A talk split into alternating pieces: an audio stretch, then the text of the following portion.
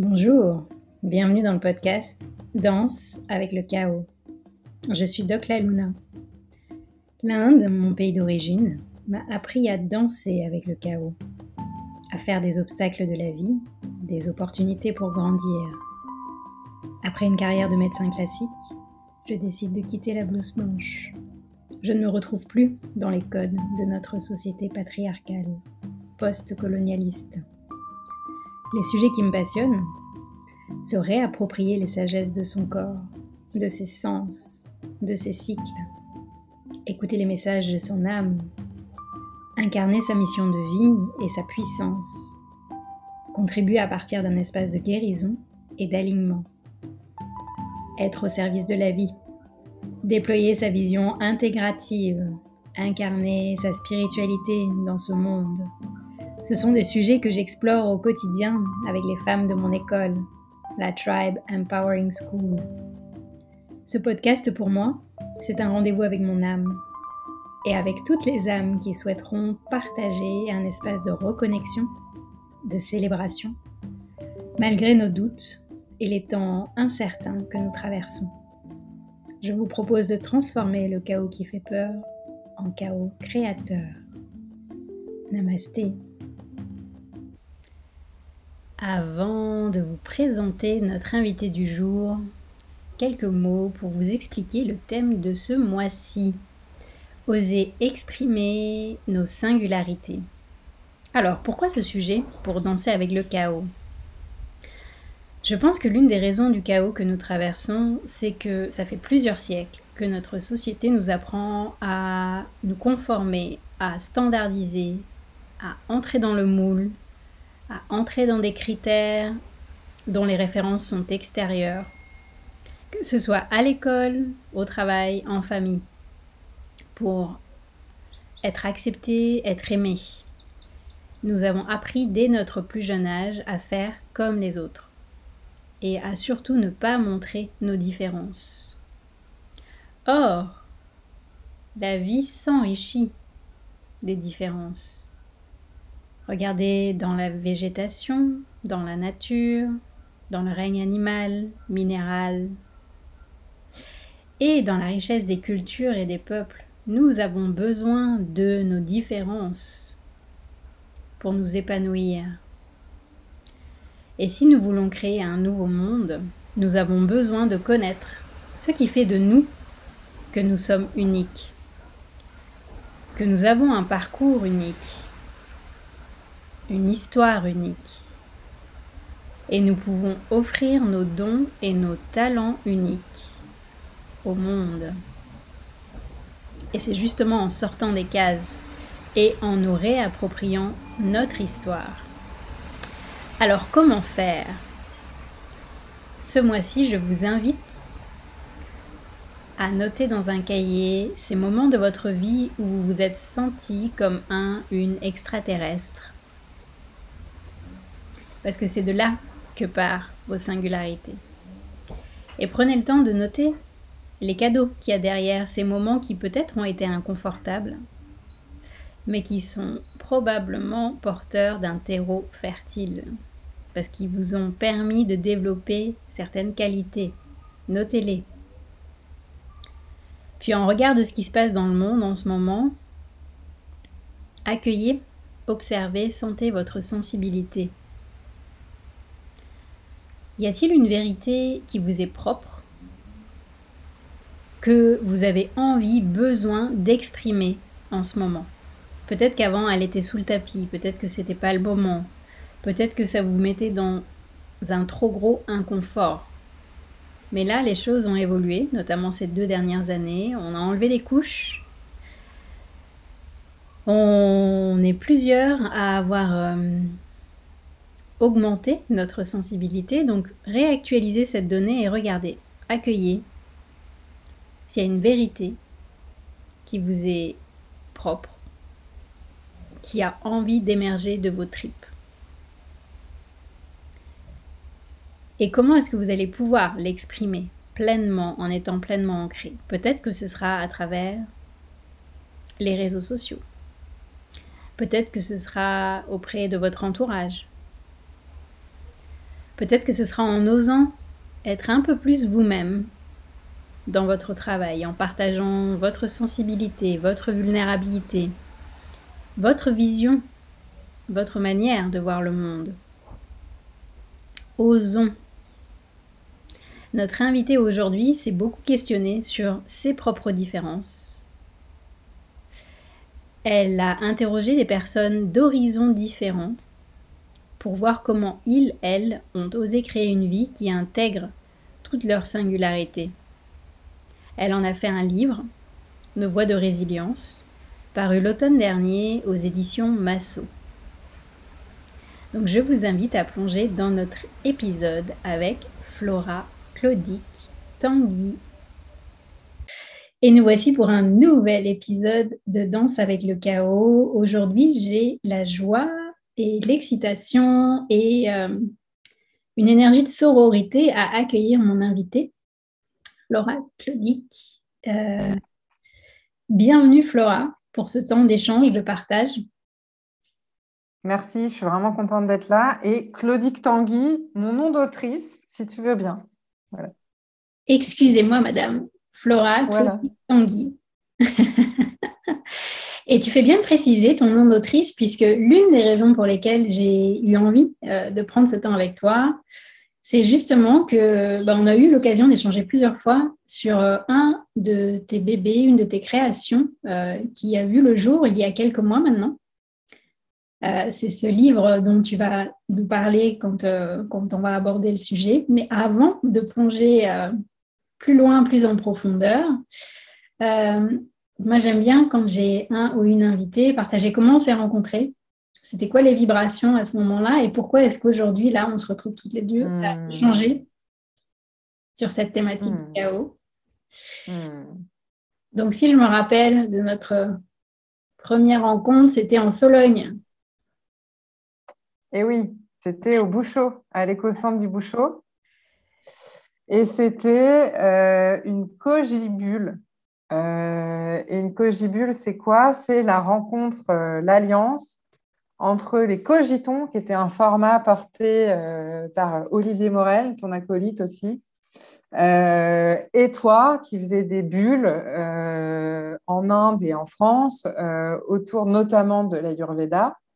Et donc, cette cogibule, c'était l'alliance des pratiques d'Olivier et d'Étienne euh, dans un week-end un peu long, je crois que c'était pas juste deux jours, c'était bien trois ou quatre, hein, mmh, euh, où euh, justement on a mêlé des pratiques d'intelligence collective, des réflexions sur où on en était dans nos vies et la découverte de l'Ayurveda, notamment à travers la cuisine et à travers des smoothies qu'on faisait tous les jours et qui étaient très très bons. Euh, et moi, je me souviens justement qu'une des choses que j'avais gardées de ce week-end avec toi, de cette cogibule, c'était justement toutes ces choses que tu disais sur le chaos et qui résonnaient euh, très fort en moi, qui vivait une période à ce moment-là très chaotique, qui était en train de me sortir euh, aussi de cette période de chaos.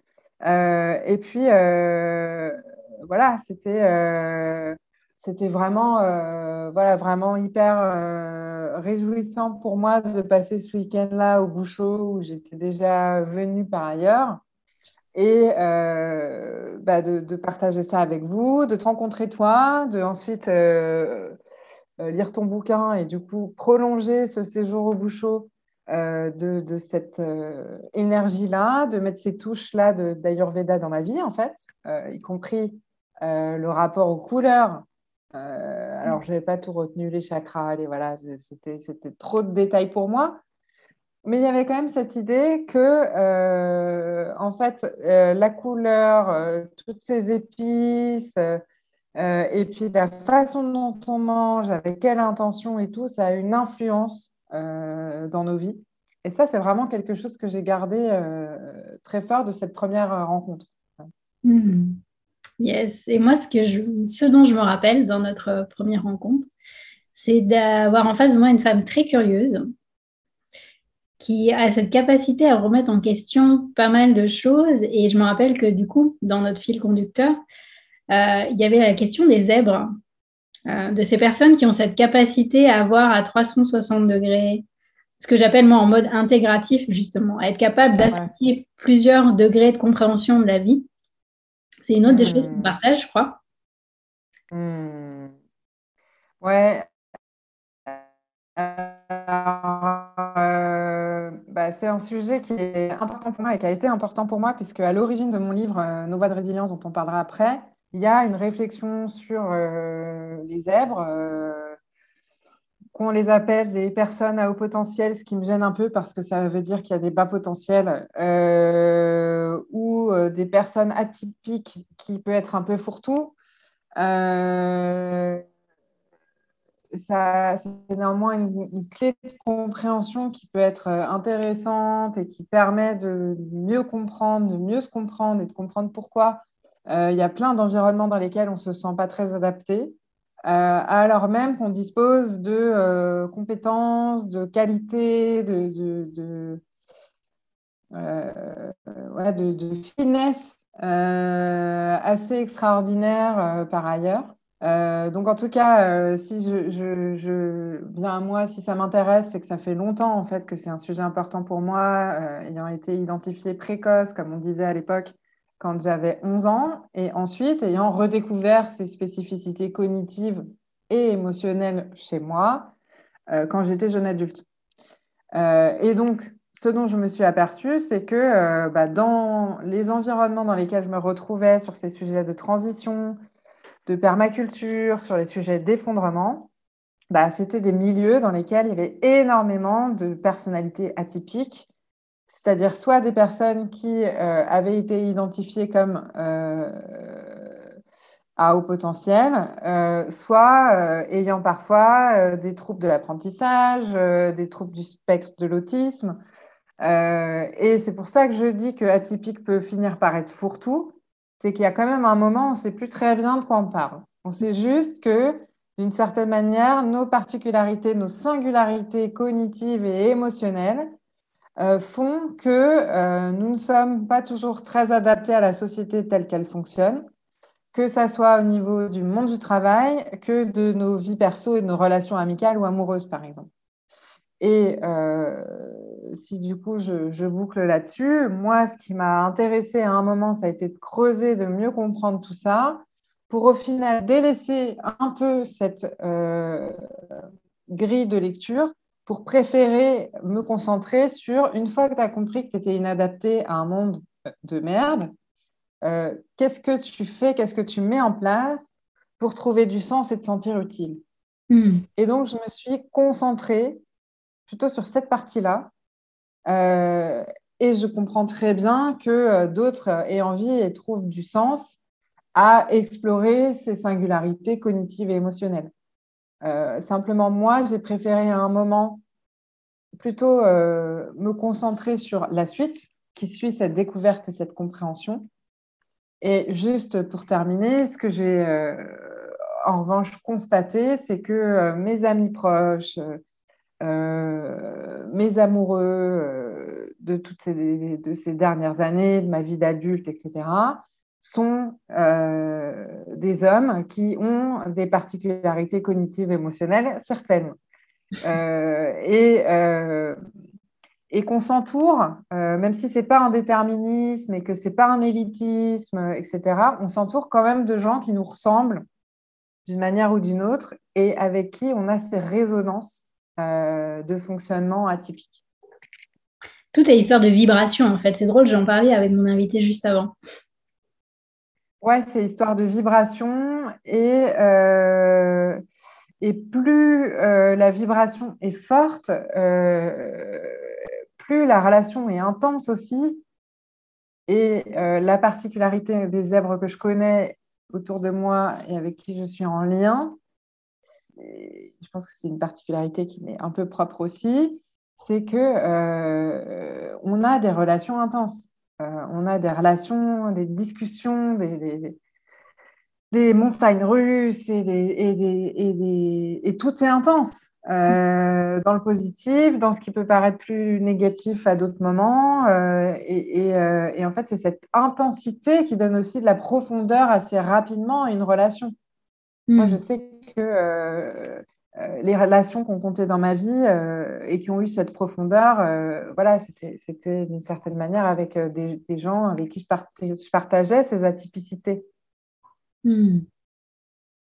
Yes, ben venons-en à ton livre, donc, Me voix de résilience, qui est sorti chez Florent Massot. Est-ce que tu dirais que l'écriture de ce livre, ça a été une manière pour toi de danser avec le chaos? Ouais, alors euh, en fait, euh, l'écriture de ce livre, c'est une mise en abîme de ton sujet. Quoi. Euh, point de départ de ce livre, qui est clairement une crise multiple, personnelle que je vis à la fin de l'année 2000, enfin en 2015 et à la fin de l'année 2015 et qui me fait tout envoyer valdinguer. Euh, c'est aussi l'année où sort euh, le livre de Pablo Servigne, euh, Comment tout peut s'effondrer, où on commence à parler un peu plus de ces, questions d'effondrement. Et donc, ouais, le point de départ, c'est clairement comment je danse avec mon chaos. Un chaos personnel, à ce moment-là, je suis dans un couple qui est en train de voler en éclats. Euh, chaos euh, politique, démocratique, avec notre vivre ensemble qui est abîmé euh, et dont on a la preuve par les attentats de Charlie et les attentats du Bataclan. et une crise écologique majeure qui est illustrée aussi par les négociations de la COP 21, où je suis impliquée moi dans un projet associatif qui du coup est lié à ces questions de traitement médiatique du changement climatique. Et euh, clairement, le point de départ de mon histoire et tout ce qui va se passer ensuite euh, jusqu'à la publication du livre, c'est une histoire de danse avec le chaos et qui continue une fois que le livre est sorti, évidemment, sinon c'est pas drôle, quoi. Sinon on s'ennuie, quoi, tu vois.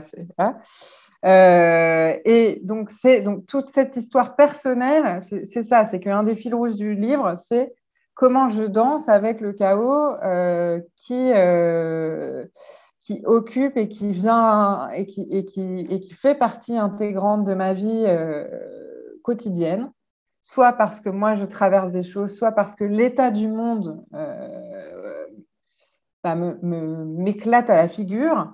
Euh, et donc ça, c'est une première chose. Et puis il y a ensuite le sujet du livre qui finit par s'imposer à moi. qui on passe de Au bonheur des zèbres, qui était mon premier projet et qui rejoint la discussion qu'on avait juste avant sur ces profils atypiques et la difficulté qu'ils ont à être heureux dans un monde qui déraille euh, et dérape, à euh, un questionnement sur les effondrements et la résilience. Et euh, finalement à une galerie de portraits euh, dont tu fais partie, dont Odile Chabriac fait partie, Flore Vasseur, Jean-Pierre Gou, euh, Pablo Servigne et Vincent Mignereau. Enfin, vous êtes euh, presque une trentaine, hein, en fait, dont je fais le, mm. portrait. où justement, le point commun que vous avez, c'est que vous dansez avec le chaos chacun à votre manière, soit parce que c'est un objet d'étude pour vous, soit parce que vous avez cette euh, capacité, aptitude à venir voilà, questionner ça, parce que vous avez vécu ça dans vos histoires personnelles. et donc, cette danse avec le chaos, quelque part, elle est partagée entre vous et moi. Mm.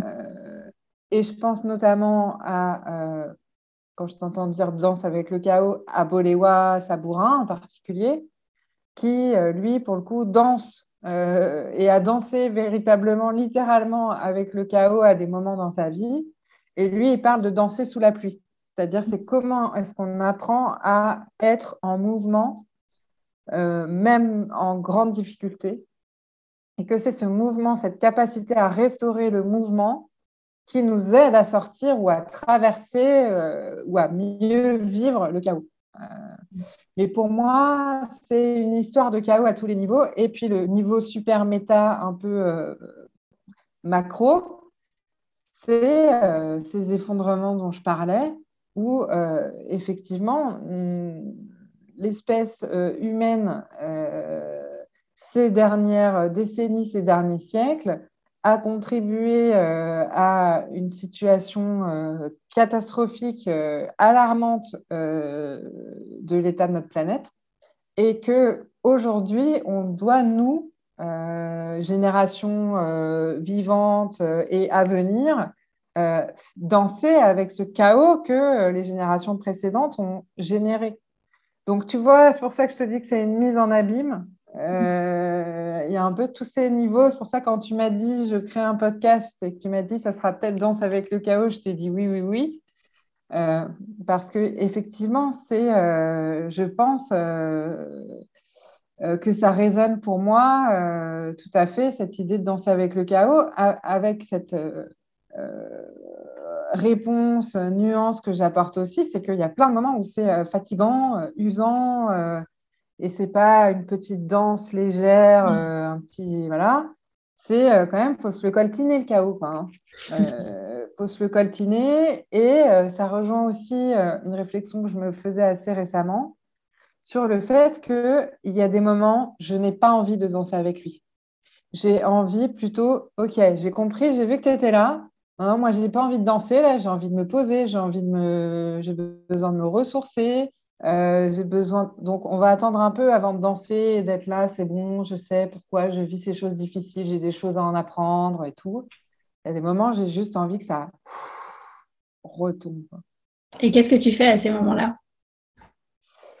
Et bah, dans ces moments-là, euh, ce que je fais, c'est que euh, je fais un pas de côté euh, ce que j'ai identifié aussi, c'est que euh, c'est aussi des moments où j'ai rempli mon agenda un peu trop hmm.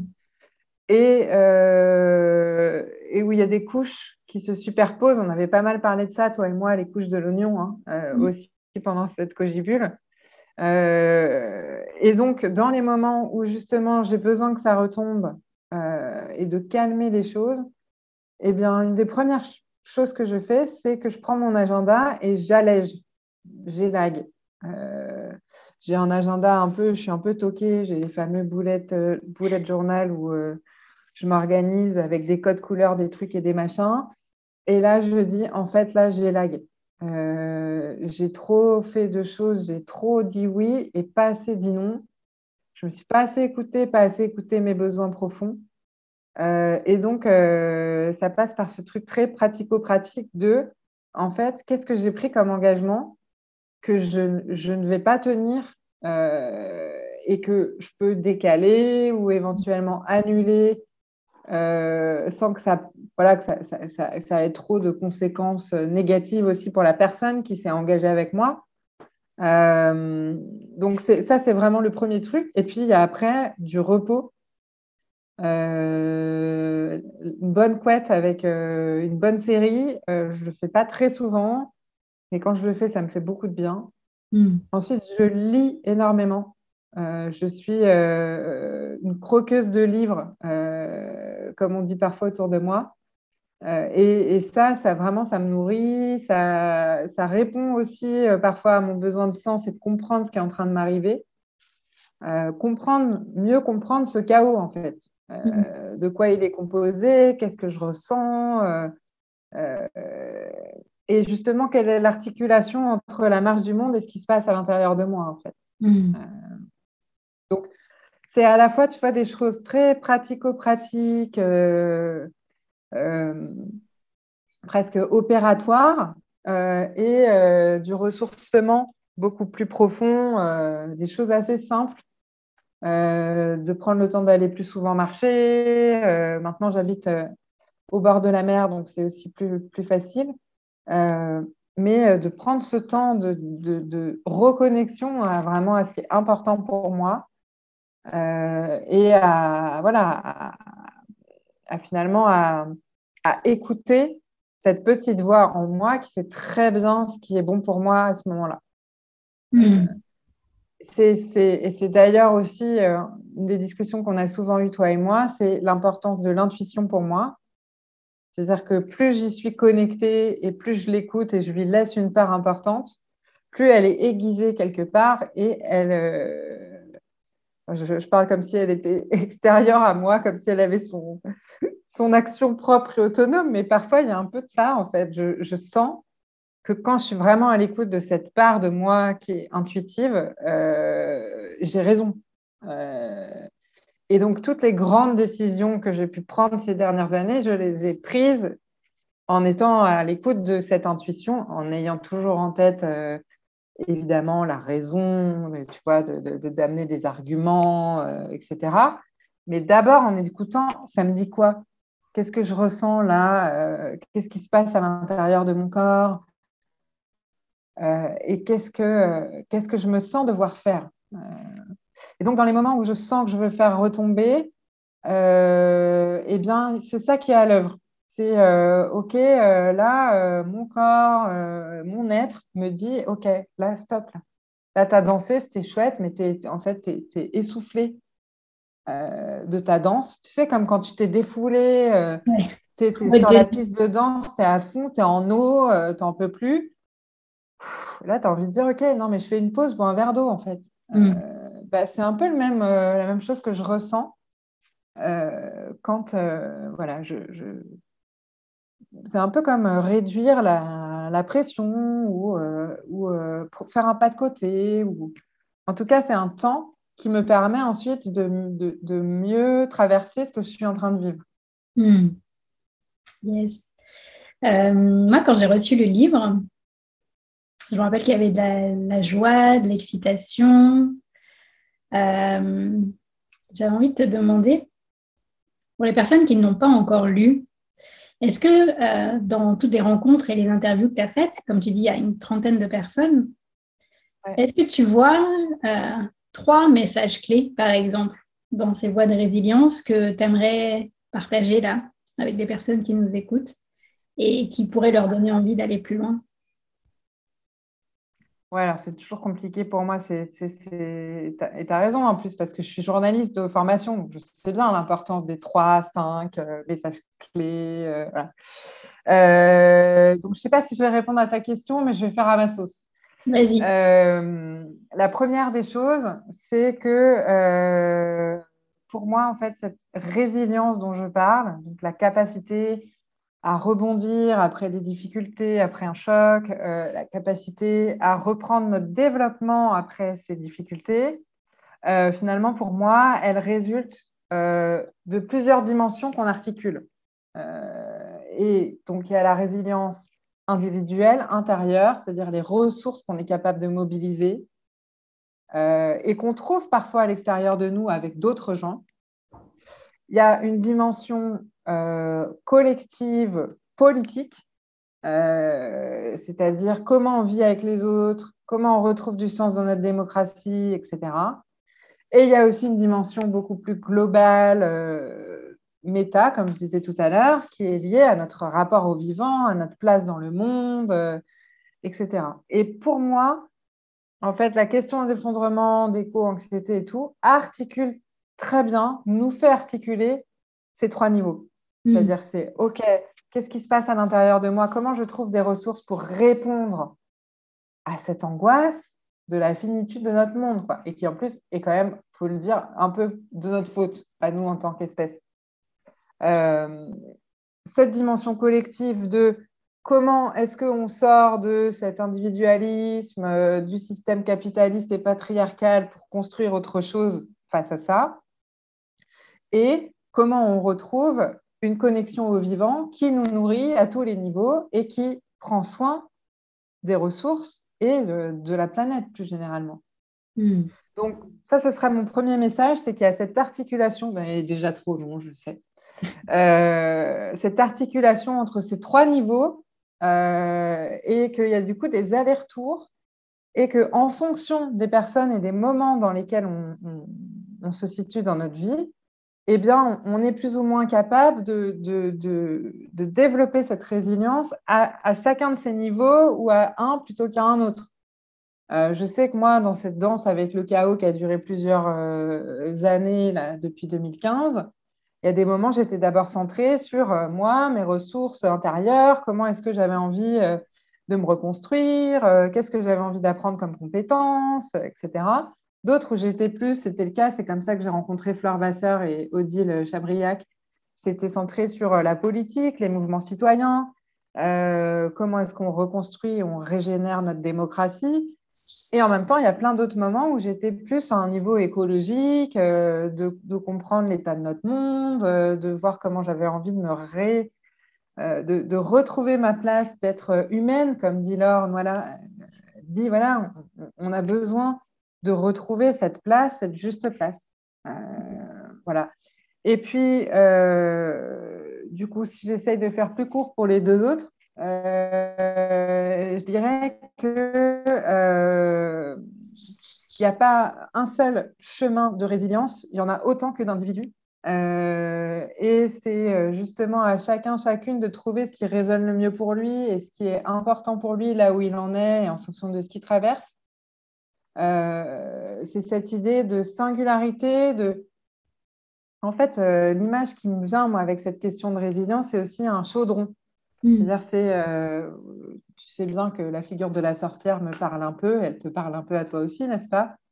Euh, donc, c'est euh, un chaudron dans lequel on met des ingrédients, on touille et, il se passe des choses parfois qu'on n'a pas prévues. Moi, je ressens ça par rapport à ma propre résilience. Mm.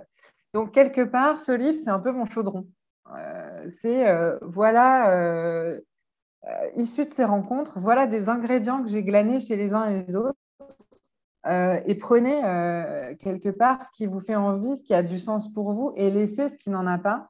Euh, et l'autre chose, l'autre message que j'aimerais partager, c'est une image qui est donnée notamment dans les ateliers de travail qui relie, qui m'a été partagée par quelqu'un de très cher, c'est les deux sacoches. c'est de dire que quand on vit quelque chose, notamment en atelier, là c'est la lecture de ce livre, eh bien, euh, il y a une première sacoche, c'est ce qu'on met directement dans sa besace et c'est ce qui est tout de suite opérationnel. Donc là, c'est dans mon livre des choses, des initiatives, des parcours, des bouquins qui vous parlent et où vous dites tout de suite Ah ouais, ça, il faut absolument que je le lise. J'ai eu pas mal de retours comme ça de gens qui, m'ont partagé ça en lisant le bouquin.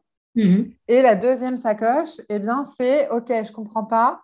Je ne suis pas sûre que ça me parle maintenant. Je ne sais pas exactement de quoi elle veut parler, mais je le note pour plus tard.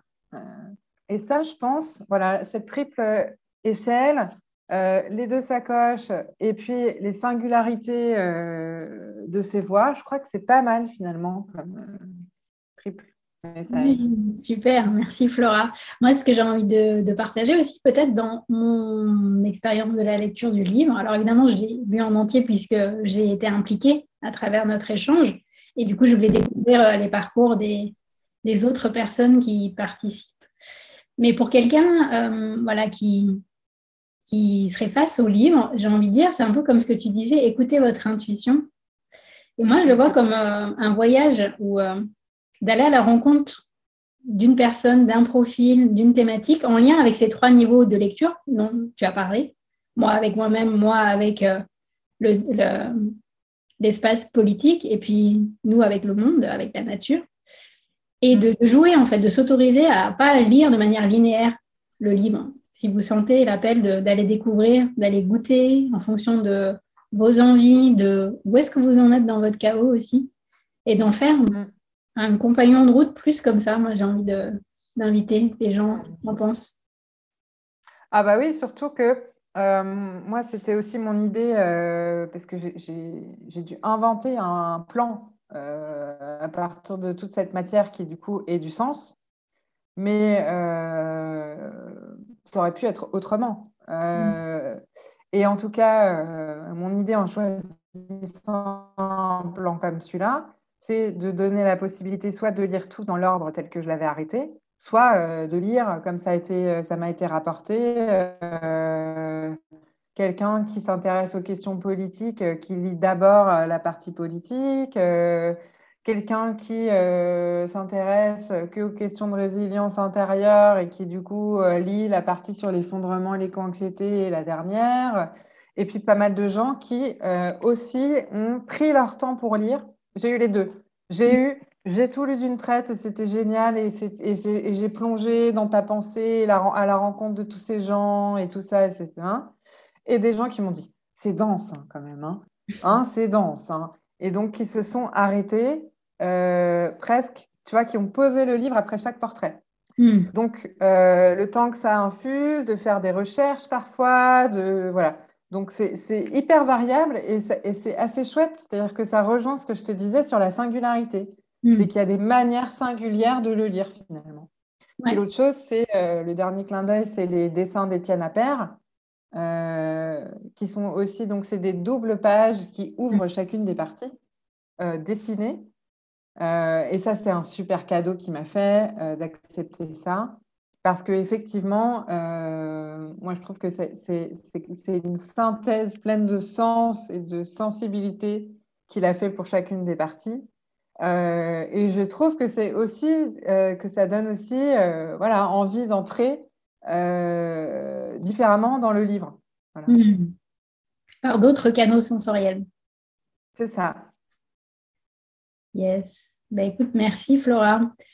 Euh, pour euh, clôturer notre échange, est-ce que tu as envie de nous partager ton mantra du moment?